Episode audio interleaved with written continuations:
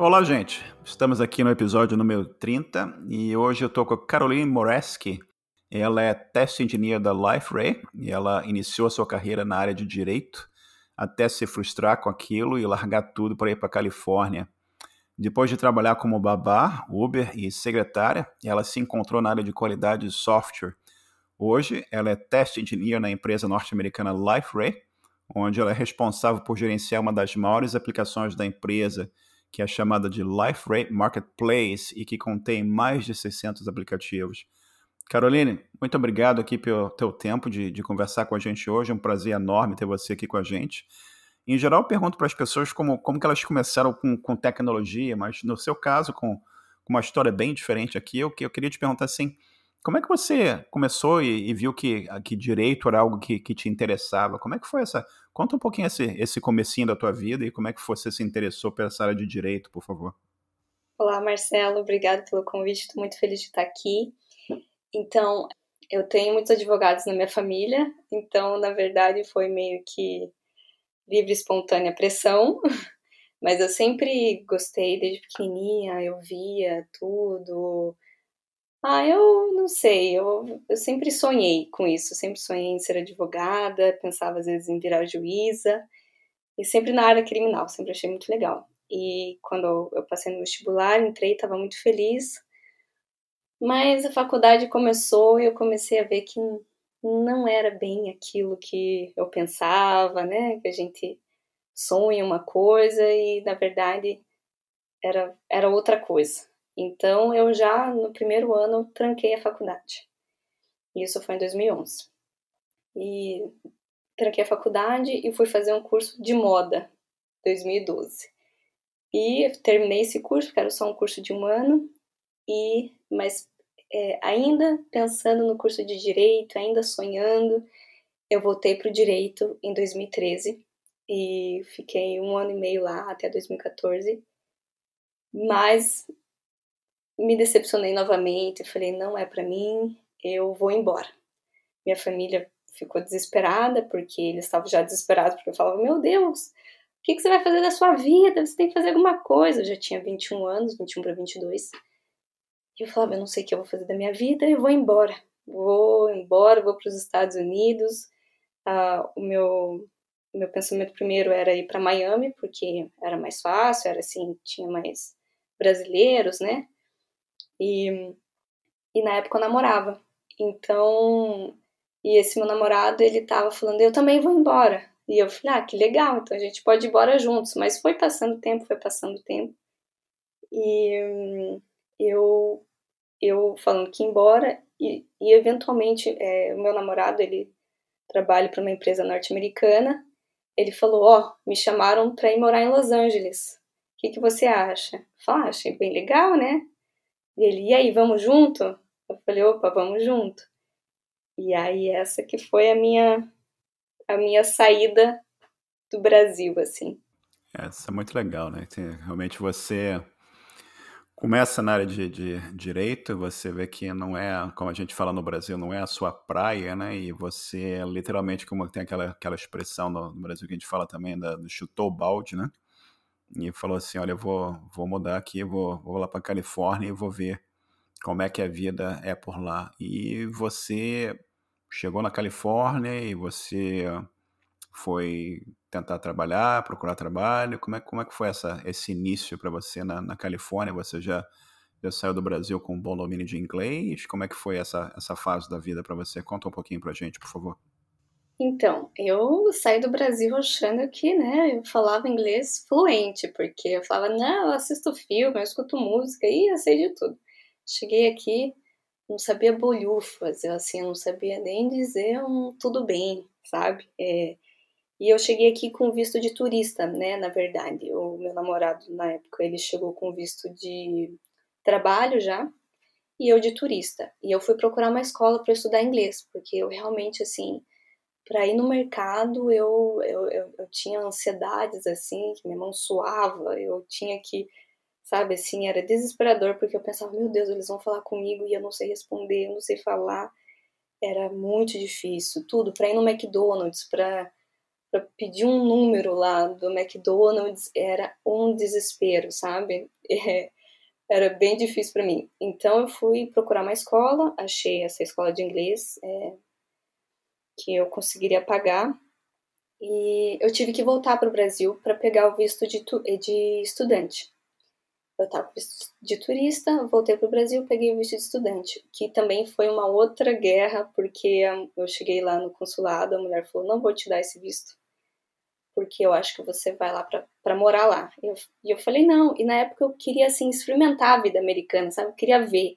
Eu não tinha essa ideia, vou morar lá fora, mas eu, eu queria estar lá fora. E eu falei: não, não, eu só vou lá, vou ficar um tempo, vou voltar. E ela falou: não vou te dar, não vou te dar o visto e a gente começou a discutir ali mesmo.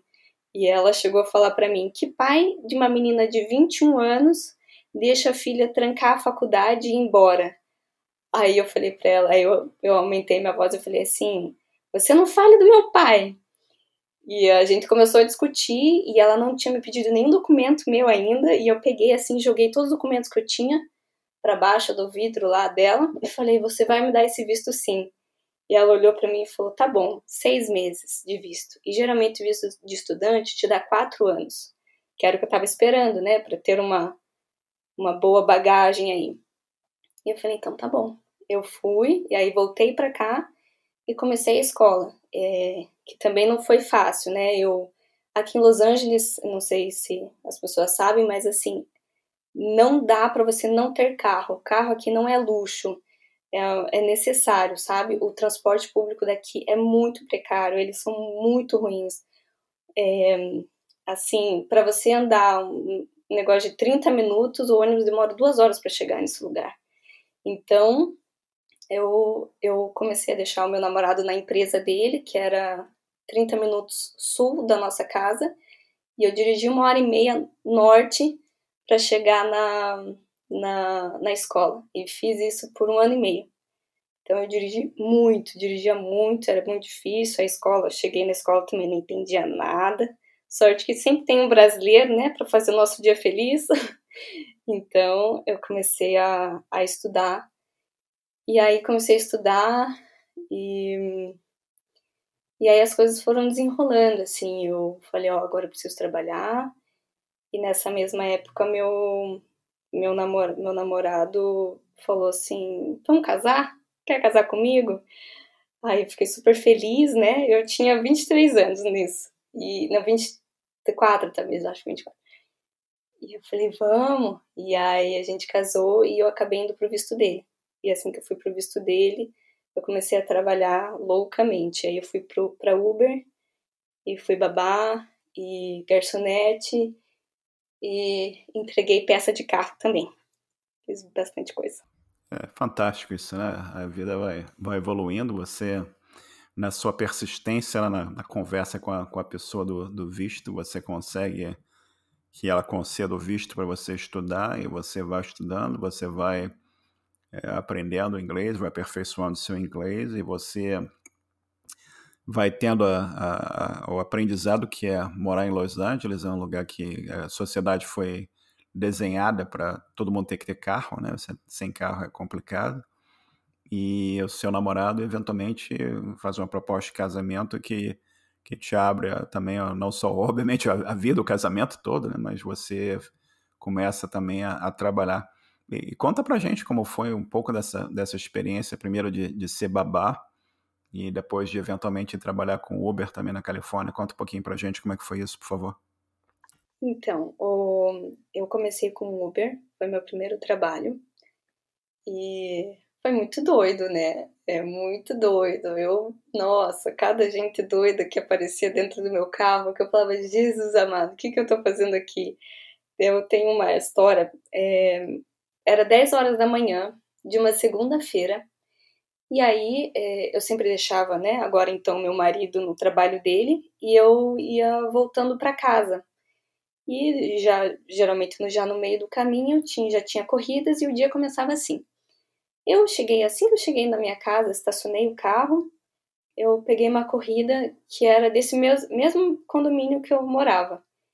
E aí era, era um, um menino asiático E ele falou assim, aí quando ele, a gente só vê a corrida quando a pessoa entra no carro. Então ele entrou, na verdade ele estava com a mãe dele, era. Ele entrou com a mãe dele e, e quando eu olhei no celular tava assim Las Vegas. E Las Vegas é quatro horas de distância daqui. E eu pensei, ah, acho que ele colocou errado, né? Às vezes a gente digita errado, enfim, né? Aí eu olhei para ele, ele também, ele não sabia falar inglês direito. E eu também não, né? Então é tudo mais na mímica, tudo mais no. Aí eu só olhei pra ele e falei, Las Vegas? Ele falou, yes, yes, Las Vegas. E eu falei, não acredito. E aí eu fui para Las Vegas, quatro horas dirigindo no meio do deserto, com mãe e filho, que né, a gente nunca sabe quem são, né? Quem é, dirigindo no meio do deserto só nós três dentro do carro. E eu falei, meu Deus. E eu fui lá. E geralmente eu e meu marido, a gente tinha essa regra que de uma em uma hora ele me mandava uma mensagem para mim para checar como que eu tava, né? E ele me mandou, né? E eu não respondi. E aí eu via que ele mandava mensagem, eu não respondia, mandava mensagem, eu não respondia. Eu tava dirigindo, né? E aí, quando eu cheguei em Las Vegas, que era lá, ah, acho que duas horas da tarde, acho que foi 10 horas da manhã que eles pediram a, a corrida. Eu, eu liguei para ele falei: Olha onde eu tô. E aí mostrei assim o Belágio, os hotéis. Ele falou: O que, que você tá fazendo em Vegas? Eu falei: Peguei uma corrida para cá. E que eventualmente, na verdade, nem valeu a pena. Eu até posso falar. É, deu só 200 dólares de viagem, só que o Uber ele pegava uma taxa, ele pega uma taxa para eles, então, essa taxa que eles pegaram na corrida foi de 50 dólares. E aí, para encher o tanque do carro, era mais 40 dólares. E aí, para almoçar, foi 15 dólares. Né? Então, me sobrou aí é, uns 95 dólares, né? Que seja. E eu tive que voltar sozinha, né? Não, não, não consegui corrida de volta Las Vegas, Los Angeles. Mas foi uma experiência muito louca. E fora outras, assim, eu lembro uma outra vez que eu peguei um cara todo tatuado no rosto, assim, no rosto. Ele era careca, então a careca dele era extremamente tatuada, o corpo inteiro tatuado. Você não via quem era a pessoa. E eu falei, meu Deus, a gente sempre julga a pessoa pela, pela capa, né? E eu falei, e eu. E depois daquela corrida, eu falei, nunca mais vou julgar ninguém pela capa, porque foi a corrida mais legal que eu tive ele era um rapper, assim, ele estava tentando virar rapper, ele falou que estava levando ele pro estúdio, e ele estava muito feliz de estar ali, porque eu era brasileira, e comecei a falar, porque ele, ele já era mais velho, acho que ele tinha uns 45 anos, e ele falou assim, ai, tô quase pensando em desistir, eu falei, mas você não pode desistir, porque a gente está todo mundo tentando alguma coisa na vida, não desista, e ele falou, é verdade, não vou desistir, então foi uma conversa muito inspiradora, ali, de 30 minutos, foi muito engraçado. E, e, enfim, tem outras assim histórias, mas essas duas me marcaram muito. E depois eu fui entregar peça de carro, que era. A gente tinha um galpão lá, que as pessoas iam lá, pegavam as peças de carro e iam entregando nas, nas mecânicas em volta. Eu, por ser mulher, né, sofri algumas algumas coisas não tão legais. O Uber também tinha umas, uns homens assim que me deixavam um pouco com medo. Então, era mais era por pura necessidade, sabe? Fiquei um ano fazendo Uber. E daí eu entreguei a peça de carro por um, não sei, acho que uns dois meses só. Não, não aguentei mais tempo. E aí fui, aí eu fiz garçonete nesse restaurante que o meu horário eu também achava uns trabalhos que, olha, o horário era realmente garçonete, era realmente um restaurante, só que ele, ele funcionava até as duas horas da manhã. E o horário que, que me deram era o horário das oito da noite às quatro horas da manhã. Por que quatro? Porque a gente tinha que ficar depois para arrumar tudo, né? Então, é, só que era um, um restaurante assim que, olha, Aí eu fui, tentei, mas eu fui maltratado começo ao fim. Fui maltratada pelas colegas, fui maltratado pelo manager, fui, fui assim humilhada. Eu digo, acho que foi o dia que eu mais fui humilhada. E aí eu olhei assim e pensei, nossa, acho que isso aqui não, não é para mim, assim, eu acho que ser humilhada tanto em um dia, né? Eu pensei, como que vai ser os meus próximos dias? E teve uma hora que eu tentei ir lá para fora dar uma respirada, porque era um restaurante que, que tinha as pessoas podiam fumar lá dentro e tal. a chefe olhou para mim e falou assim: "Você não pode ficar aqui dentro. Os seguranças, eles eles têm que proibir as, as meninas, as, as garçonetes de saírem daqui de, de dentro do restaurante. Tinha que ficar sempre dentro, nada fora. Você não podia sair, respirar, você não tinha um break. Era assim, das 8 às 4, sem parar. Aí eu falei, olha, aí deu duas horas da manhã, eu olhei toda a situação e falei, olha, não é para mim. Aí eu olhei para a porta, assim, de saída, e fui andando. E o segurança estava lá na porta, sabe? Um armário, assim, gigante, o cara. E eu pensei, meu Deus, esse cara não vai deixar eu sair. Mas eu fui indo. Fechei a cara e falei, eu vou sair daqui, nunca mais vou olhar para trás. E olhei para ele, olhou, ele olhou para mim, eu falei, tchau. E saí e nunca mais voltei pro restaurante. Depois, aí eu fui ser babá. E aí, essa também outra coisa, achei esse, esse casal, era uma brasileira com um americano, muito legais, só que ela morava bem longe de mim. Então eu tinha que acordar 4 horas da manhã para estar tá lá às 6 da manhã, porque no meio do caminho eu deixava meu marido no trabalho, então ele começou a ficar no trabalho às 5 horas da manhã. Começou a complicar um pouco mais as coisas, né? Porque agora também estava afetando ele, né? E aí eu trabalhei assim por um tempo, um, alguns meses assim. Tinha dias que eu trabalhava 15, 16 horas por dia. Teve um dia que ela perguntou se eu não queria dormir lá, porque ela estava me deixando embora meia-noite e era sete horas, sete horas da manhã no outro dia eu tinha que voltar. Então foi bem difícil essa, essa fase também. Eu, eu amava muito as crianças que eu cuidava. A menininha era uma menininha de três meses e um menino de três anos. Ele era autista, então eu amava os dois. Eu era super apaixonada. Mas estava muito difícil pelas horas. Ela, ela, nossa, era muitas horas. Eu ganhava bem, chegava a ganhar mil dólares por semana, se, se duvidar, sabe? E aí o, aí o chefe do meu marido viu toda a situação, ficou sabendo da situação, viu que realmente, nossa, a menina trabalha muito. E ele ele deu essa ideia, ele me ligou e me deu a ideia de virar secretária dele. Secretária, sim, secretária barra ajudante, faz tudo.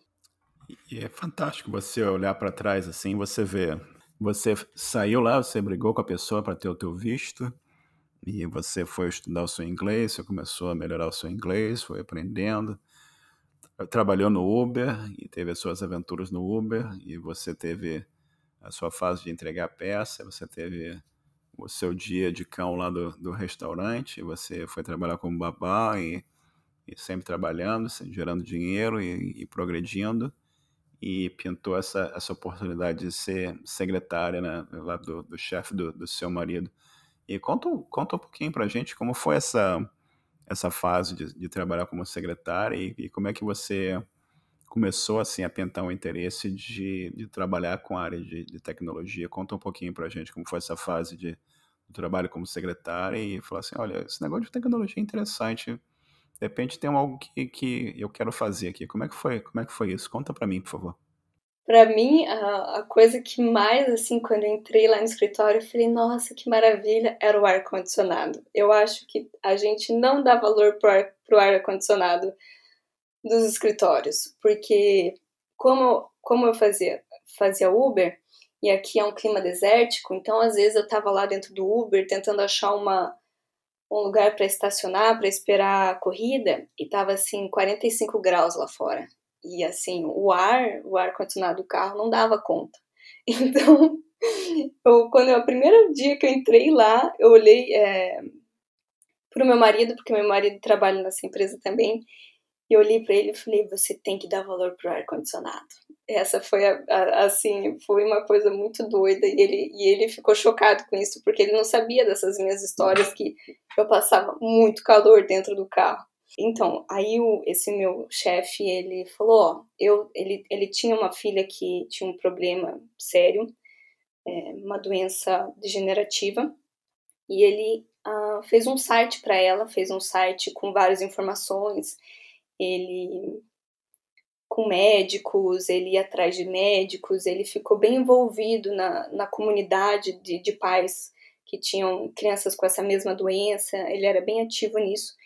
E aí ele fez um site para ela em Java. E ele perguntou para mim se eu não podia alimentar o site, né, com novas informações, com coisas que apareciam. Eu tinha que sempre estar pesquisando no Google, eu tinha que sempre estar postando fotos e várias coisas assim.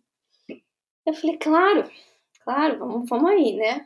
E assim, mas assim, era muito difícil para mim. Aí foi outro mundo, aí foi outra dificuldade que eu não entendia bolhufas. Quando ele falou, ah, então aqui que a gente mexe, é aqui que a gente é, coloca a informação, é aqui que você tem que fazer isso, não sei o que lá. E eu falei, meu Deus, um, um outro assim, nossa, uma outra coisa que eu nem imaginava que era, sabe? E era tudo bem manual. Mas mesmo assim era muito difícil.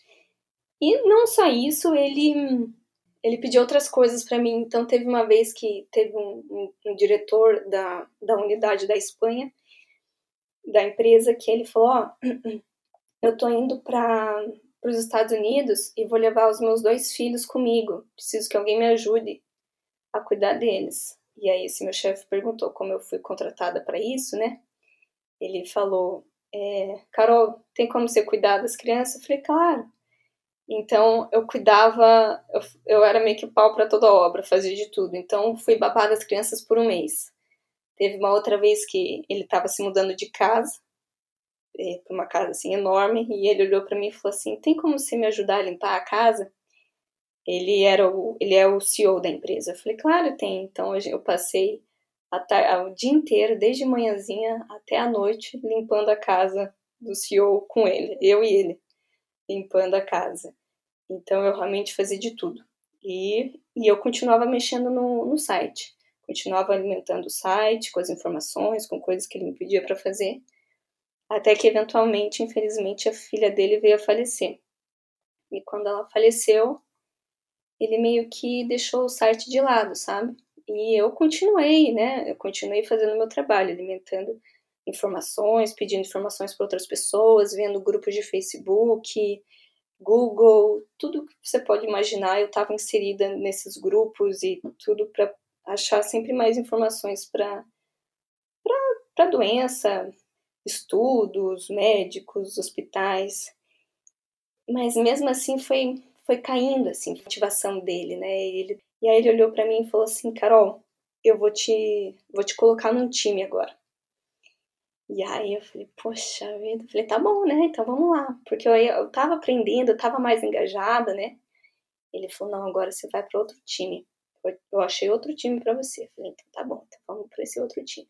Esse outro time era análise, análise de negócio, que a gente chama aqui de BA, que é a gente a gente build o portal da empresa, né? A empresa tem um portal e a gente começa a clicar em tudo que tem dentro do portal para testar o portal manualmente e escrever o que cada coisa faz. Então, se eu clicava lá, tem uma parte do, do portal que, que é blogs. Eu clicava no blogs e tinha que escrever. Ó, oh, o blogs faz isso, quando você clica assim, faz aquilo, quando você clica daquele outro jeito, faz isso, abre essa página. Descrever completamente tudo que o, o portal fazia. E hum, comecei a fazer isso, não gostava muito. E quando eu cheguei, né, comecei a fazer isso, a menina falou: oh, agora a gente vai fazer pelo terminal. Você vai ter, abre o terminal do seu computador. Eu falei: meu Deus, abri o terminal do computador. Não é possível. Eu falei: eu não sei fazer isso, gente. Eu vou.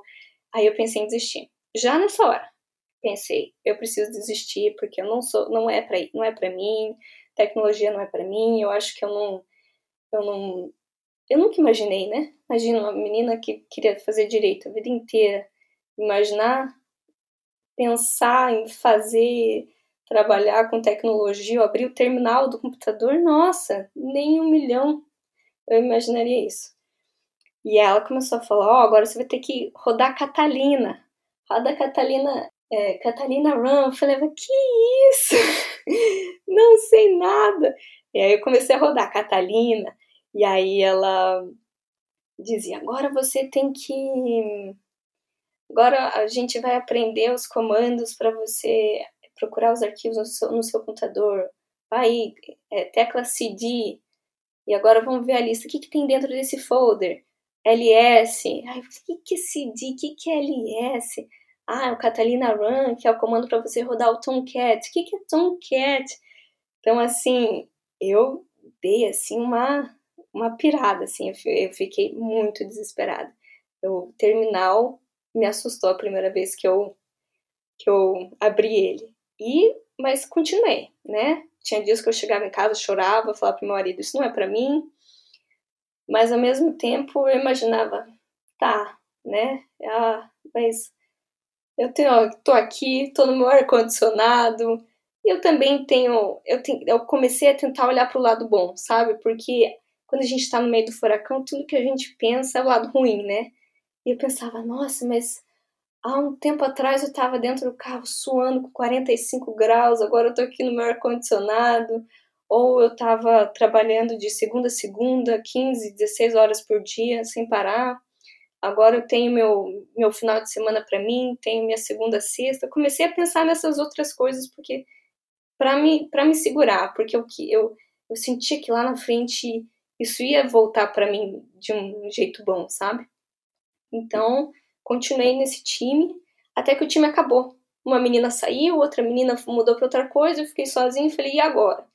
E aí né, é, coincidiu que tinha um novo release do portal da empresa, que o E inteiro precisava fazendo os testes desse, desse release. E eu falei, opa! E aí me colocaram num time super legal, de quatro pessoas incríveis, eu estava super animada. E eu, como não sabia teste é, automatizado, me colocaram no teste manual. Perfeito. Comecei a fazer. Fazia os testes, assim, eu acabava antes que todo mundo, dava certo, eu tava assim, um avião. E às vezes daí eu, né, a gente tinha almoços de time e tal, e aí às vezes eu falava pro time, ai, que legal, estamos aqui junto, nossa, vocês são um time maravilhoso, meu time. E aí o gerente desse time sempre deixava muito claro que, na verdade, eu estava ali temporariamente. E isso acabava comigo, porque querendo ou não, então eu já estava no meu terceiro time até aí. E, nossa, eu falava, ai, que saco, né? Eu falava, não, mas vou continuar meu trabalho. Continuar fazendo meu trabalho, porque eu achava que quanto melhor eu fazia, talvez ele ia querer trabalhar comigo, né? E eu tava lá, fazia, fazia, e aí eventualmente teve o release do 7.2, portal 7.2, e acabou meu trabalho acabou, não tinha mais nada para fazer, eles não estavam interessados em me ensinar os testes automatizados. Mas eles falaram: Mas você vai ficar na empresa, porque lá o meu primeiro chefe, que é o CEO do, do meu primeiro time, ele queria me manter porque ele sabia que eu era uma pessoa que, que se adaptava e que estava pronta para aprender. Do meu jeito, né? Mas estava lá. E aí ele e aí me colocaram em marketplace, que agora seria meu quarto time, que era só um cara que cuidava do marketplace todo também. E eu cheguei lá no marketplace e falei: "Meu Deus, o que é isso?" Porque agora era uma outra coisa. Agora eu tinha que comitar no GitHub. Eu tinha que aprender Git eu tinha que fazer o release dos aplicativos, eu tinha que criar app, app properties, eu tinha que fazer change logs. E eu falei, meu Deus, como que eu vou fazer isso? Eu falei, não, não, não.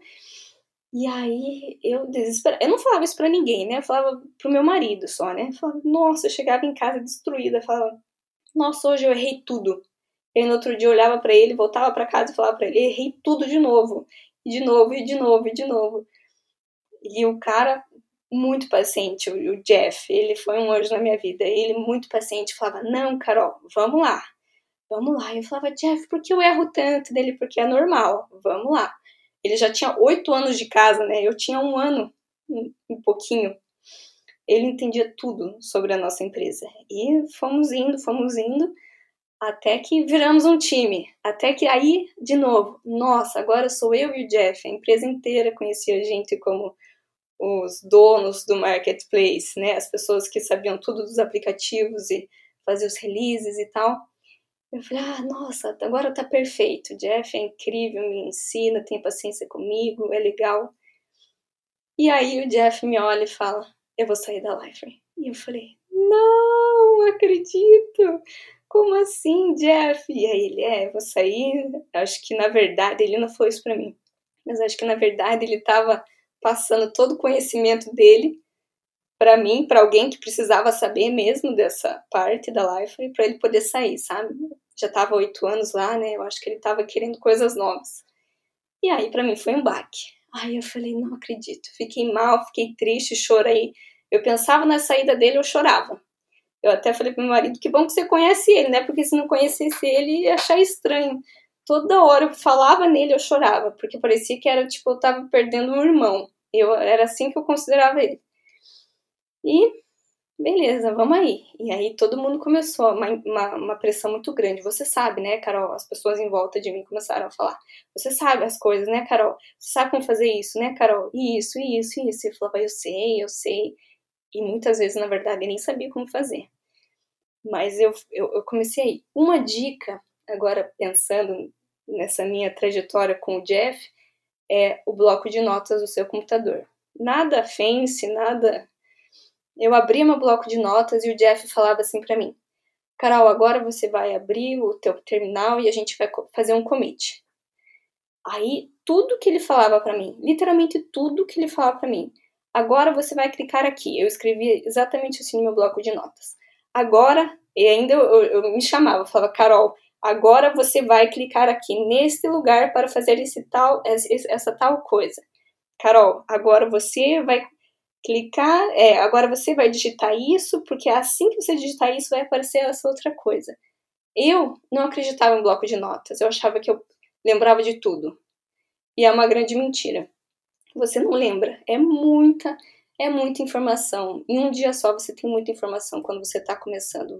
Carol, Oi. Me, me impressiona a sua, a sua perseverança e a sua determinação diante da, da adversidade, da dificuldade, né? Você, desde o começo aqui do, do nosso papo, você está sempre, pô, teve tal dificuldade com a moça que não queria dar o visto, mas você lutou, brigou com ela e você foi, ela concedeu o visto para você, você se mudou, você tinha dificuldade do, do carro, você teve a dificuldade do, do, do Uber, você teve a dificuldade do, do restaurante, mas você vai perseverando, vai insistindo, vai vai correndo atrás e pintou a oportunidade de trabalhar com, com a chefia do, do seu marido e você foi basicamente o que a gente fala no, no Brasil, no, do pau para toda obra, né? Você ajudou o cara em todos os, os segmentos que ele, que ele precisava ajuda, ele reconheceu o seu esforço e abriu essa porta para você de você trabalhar com, com controle de, de teste, qualidade, ainda no processo bem manual.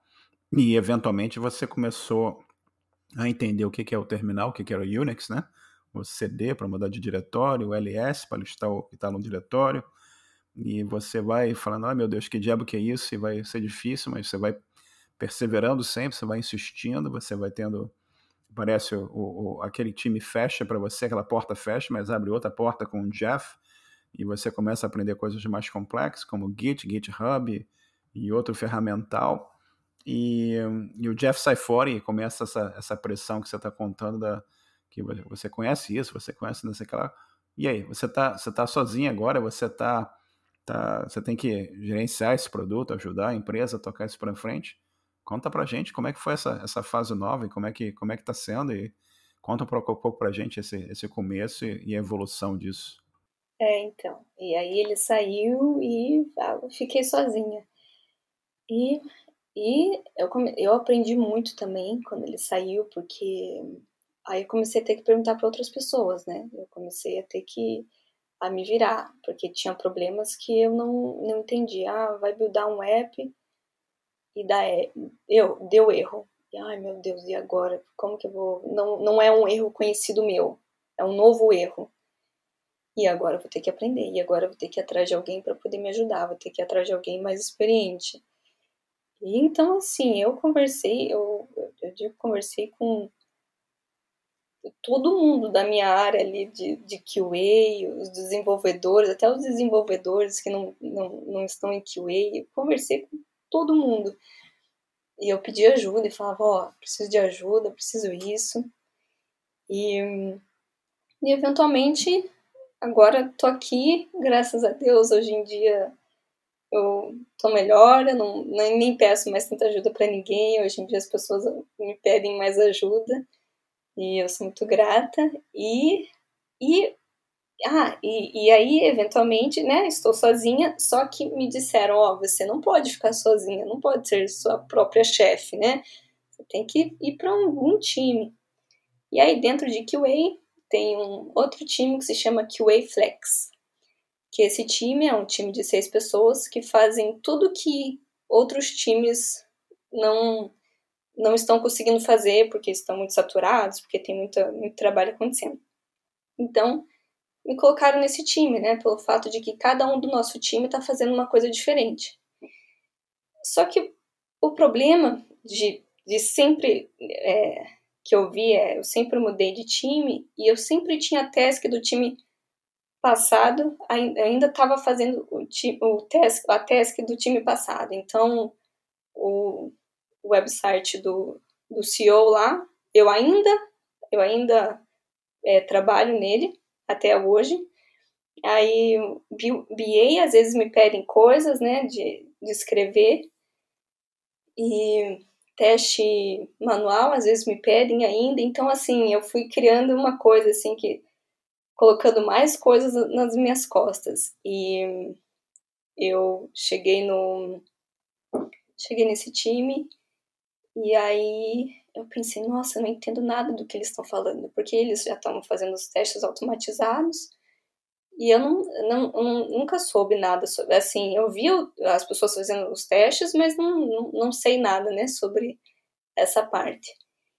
E eu falei, nossa, eu queria aprender, mas como que eu vou aprender, né? Se eu já estou fazendo tanta coisa, se eu cuido do marketplace sozinha. E eu comecei a conversar isso com a minha chefe ano passado comecei a falar que eu tava. Eu, a minha, o meu plano é virar front-end. Esse é meu plano.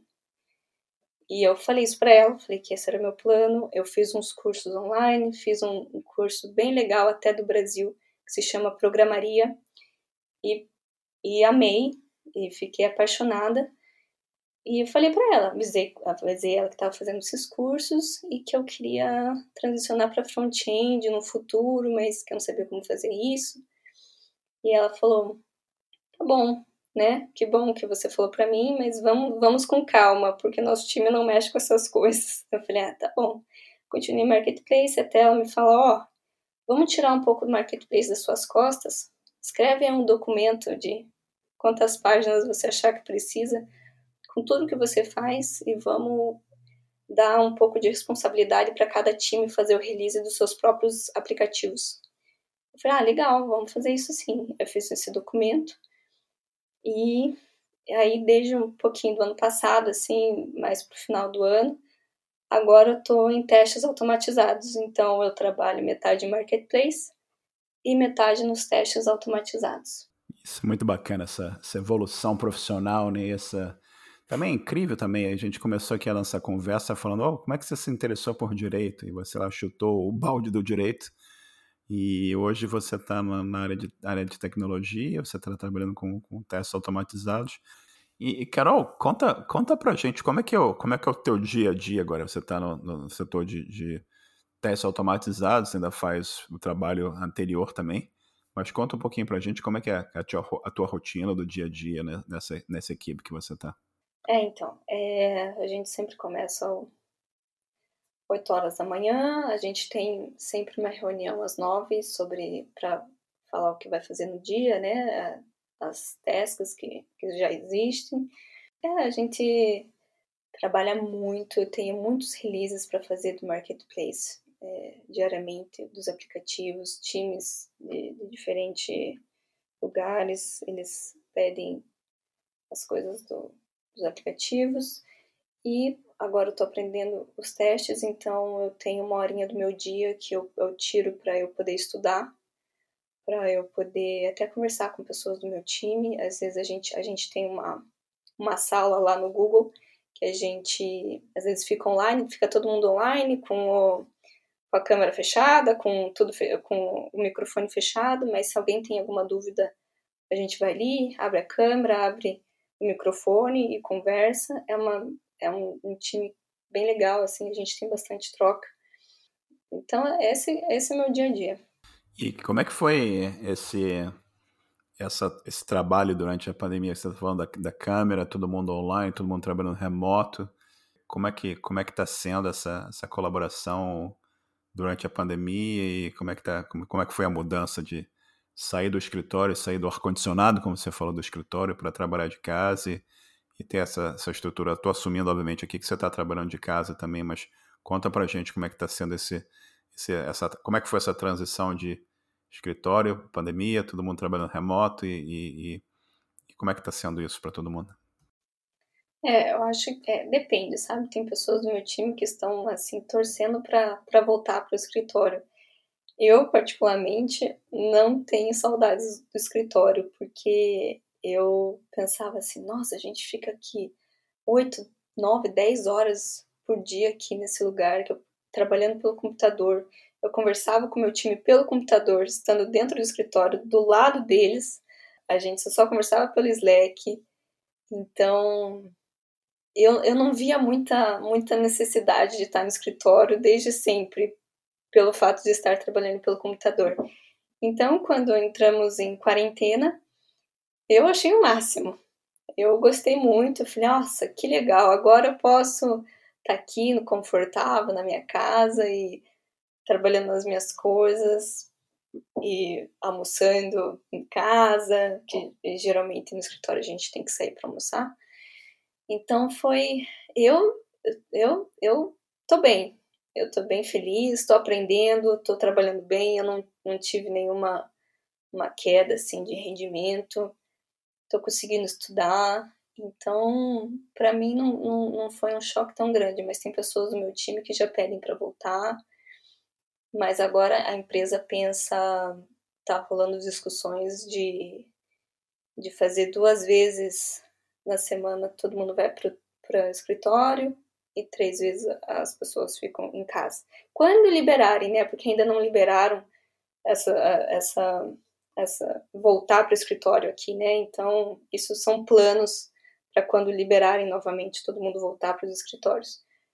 Mas a minha situação, eu, eu tô, tô, bem tranquila nesse, nesse quesito. Carol, você falou para mim aqui que o teu, o teu objetivo é, é virar front-end developer, né? Você pode, pode contar para a gente um pouquinho qual, qual, qual, você mencionou que você fez um curso legal aqui na, na programaria e dá para você falar um pouco o que, que, que, que você está pretendendo aprender, com qual, o que, que você está, qual o teu plano assim para os próximos, próximos anos tal, para aperfeiçoar e eventualmente fazer a sua transição desse, desse trabalho de, de, de qualidade que você está para para o trabalho de desenvolvedor de, de, de produtos front-end?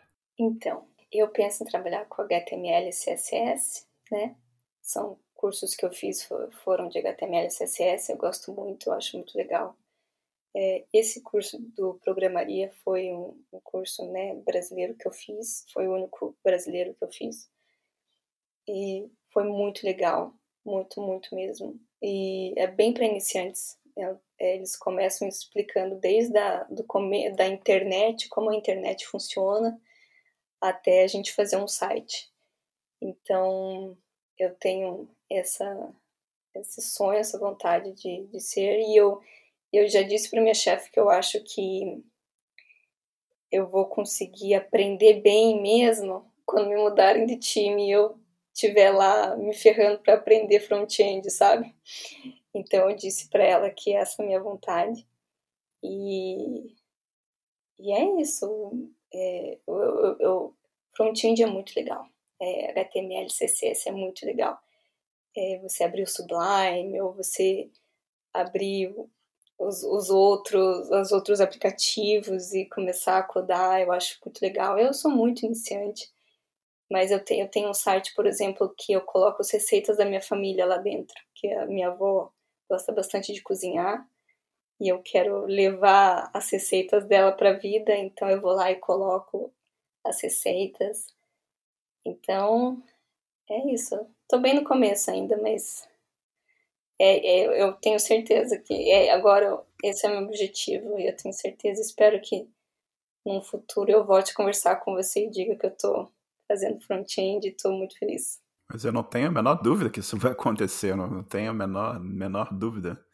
Né? A gente está conversando aqui já um, quase 50 minutos e tal, e, e é bastante claro para mim o que você falou para sua chefe é o que eventualmente vai acontecer, né? Você vai ser colocada no, no time e, e, e a pessoa vai falar assim, olha, preciso que você faça isso. Aí você vai falar assim, ai meu Deus, como é que eu faço isso? Aí você vai perseverança, vai em frente e vai fazer a mesma coisa que você tem feito desde que você entrou nesse, nesse caminho novo da sua vida, né? Você vai sentar, você vai pesquisar, você vai usar o seu, seu bloco de notas lá para anotar tudo que as pessoas te falam e você vai fazer cursos, você vai, vai conversar com o seu marido que trabalha na área também, você vai se orientar aqui, orientar ali, vai aprender aquilo e daqui a pouco você está fazendo o trabalho do, do front-end, né? Que, que é o que a gente sempre fala no, no nosso grupo de, de programação também, o, o fundamental para ir para frente é, é, tentar, né? Que, que muitas vezes a gente vê as pessoas entrando no grupo e falam assim: eu quero aprender a programar, como é que eu faço para fazer isso em cinco minutos? Infelizmente é um caminho que não existe, né, esse caminho de cinco minutos. O caminho é o caminho da perseverança, que você está demonstrando aqui na nossa, na nossa conversa, desde o momento que a pessoa falou para você: ó, oh, vamos fazer testes manuais, mas agora você tem que abrir o terminal aqui e começar a aprender o que é LS, o que é CD, e você vai falar: ah, meu Deus, o que, que eu vou fazer?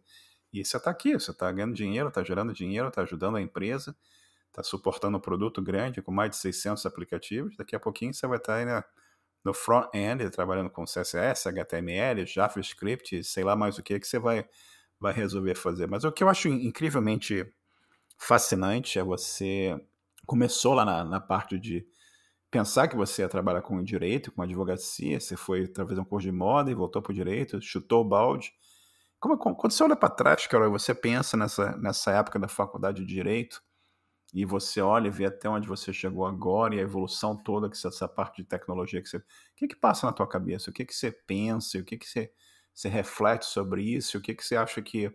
Porque pensa bem, no nosso grupo tem muita gente que está numa situação de, de época que você estava na, na sua faculdade de Direito, né? O pessoal que está com 20 anos, 21 anos, o pessoal está assim puxa, meu Deus, o que, é que eu vou fazer da vida? Eu não gosto desse negócio que eu estou fazendo, eu tenho uma profissão que eu não gosto. O que, que, que você falaria para essas pessoas? O que, que, você, o que, que você recomendaria em termos de, de o que, que eles precisam fazer para tentar um caminho e, quem sabe, conseguir abrir uma porta e chegar aí pelo, pelo caminho que você está indo na área de tecnologia também? Conta, conta para mim o que seria recomendação para essas pessoas. É, eu entendo elas, eu entendo a pressão também que os nossos pais colocam em nós, e fora a nossa própria pressão, né? Então, além de eu estar decepcionada comigo mesma, de um sonho que eu tive a vida inteira, e pensei, meu Deus, na verdade isso não é para mim, eu ainda tinha que lidar com a decepção dos meus pais em cima de mim, da minha família inteira, dos meus avós, muita gente falando na minha cabeça, amigas, amigas felizes nas suas faculdades. Então, é, foi muito difícil, mas a, é muito clichê, mas assim, a, a esperança de que eu ia conseguir alguma coisa porque eu queria. Então, acho que você tem que sempre querer algo, não importa o que, mas você tem que começar de algum lugar, né? E eu quis algo, eu queria algo melhor. Eu achei que o Brasil já ali em Curitiba já não já não era mais feliz, já não tinha mais, né? Eu já não tinha muita esperança ali. Eu falei, eu vou embora e vou tentar. E, e as pessoas viram, né? As pessoas aqui em volta viram uh, tudo que eu fiz. Eu não, quando eu falava, ó, oh, Carol, tem trabalho em tal lugar, eu vou. Tem trabalho em tal lugar, eu vou. Porque a, aquele lugar, aquele trabalho, ele não era, ele não era meu fim. Ele não era uh, aonde eu ia parar, aonde que eu ia morrer fazendo Uber. Eu nunca imaginei que eu ia morrer fazendo Uber. Com certeza, tinha dias que eu pensava, meu Deus, gente, Será mesmo que é isso que é para minha vida? Será mesmo que eu vou fazer isso pro resto da minha vida? Com certeza eu pensava nisso. A gente pensa, a gente está parado ali naquele meio, né, vivendo aquela rotina, não é fácil. Mas eu sempre tive essa eh, vontade de que não, eu vou. E não, não desisti. Outra frase, outra frase clichê, mas verdadeira. Não desistir, sempre ter essa esperança que você vai conseguir algo melhor.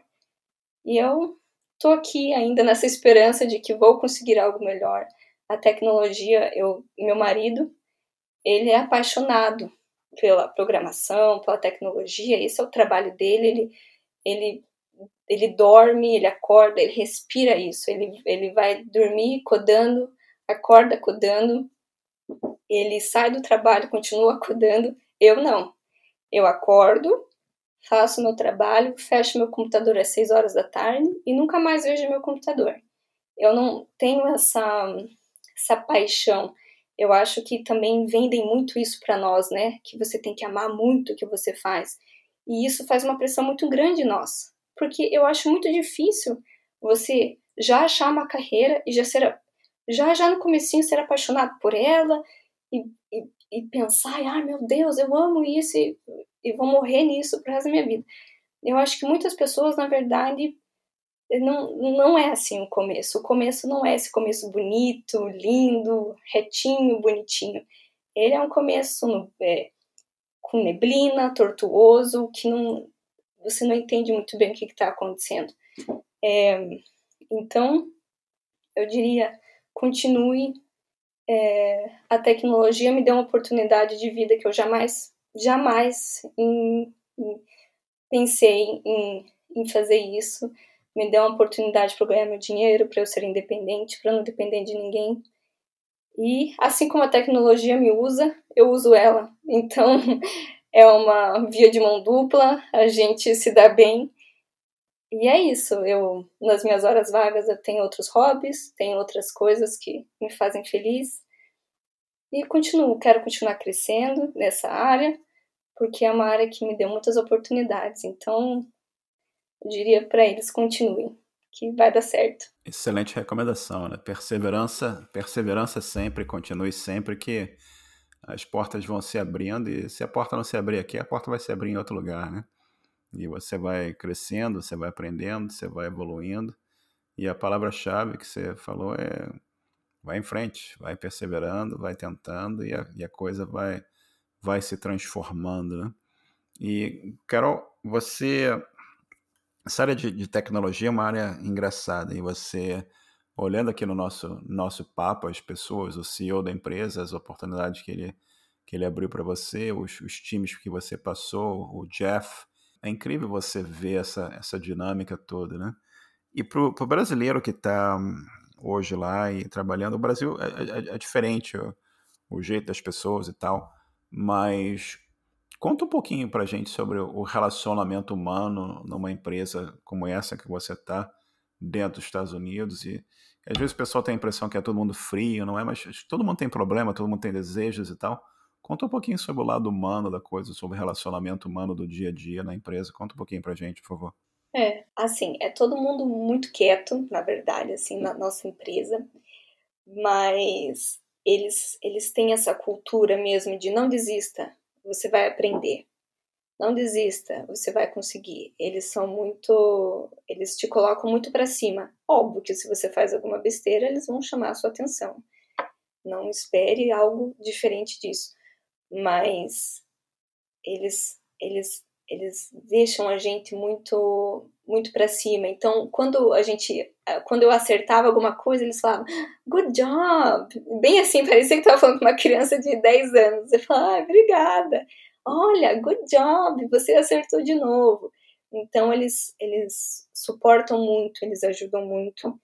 E isso eu, eu acho que com certeza é, dá assim é, é, é, um suporte maravilhoso, que é uma coisa que eu não sentia, eu não, não sentia muito no Brasil, assim. Quando você acerta, é tipo, ah, não fez mais que a obrigação. E aqui eles falavam, parabéns, você conseguiu. E acho que isso muda totalmente a, a, a vida da pessoa que está trabalhando dentro da empresa. Eu acho que para os chefes, todo mundo, eu acho que se você quer uma pessoa feliz ou uma pessoa engajada na sua empresa, você tem que apoiar ela e tem que falar, olha, parabéns pelo seu pelo que você acabou de fazer. Pode ser a coisa mais mínima, boba do mundo. Era igual eu quando rodava, rodei pela primeira vez, Ent. Nossa, faltaram soltar fogos para mim. Então, acho que isso é muito legal. Eles são muito legais nessa parte de, de ajudar, de suportar e ficar feliz com as suas conquistas. E o trabalho em equipe é um trabalho muito comum e muito, muito importante, né? Você, o sucesso da, da individual, o sucesso da, da equipe é, é, muito importante, né? Todo mundo tem a, a sua parte no, no trabalho, né? E acho que isso é, é bem diferente e é, é fundamental quando você está trabalhando em algo, em algo assim, né? Quando você trabalha na equipe e as pessoas estão te incentivando e te, tentando te levar adiante, aquilo retorna 100% para a empresa, para a equipe, né? Você coloca, sente mais confortável, você sente parte daquela equipe e, ajuda a levar aquilo tudo à frente, né?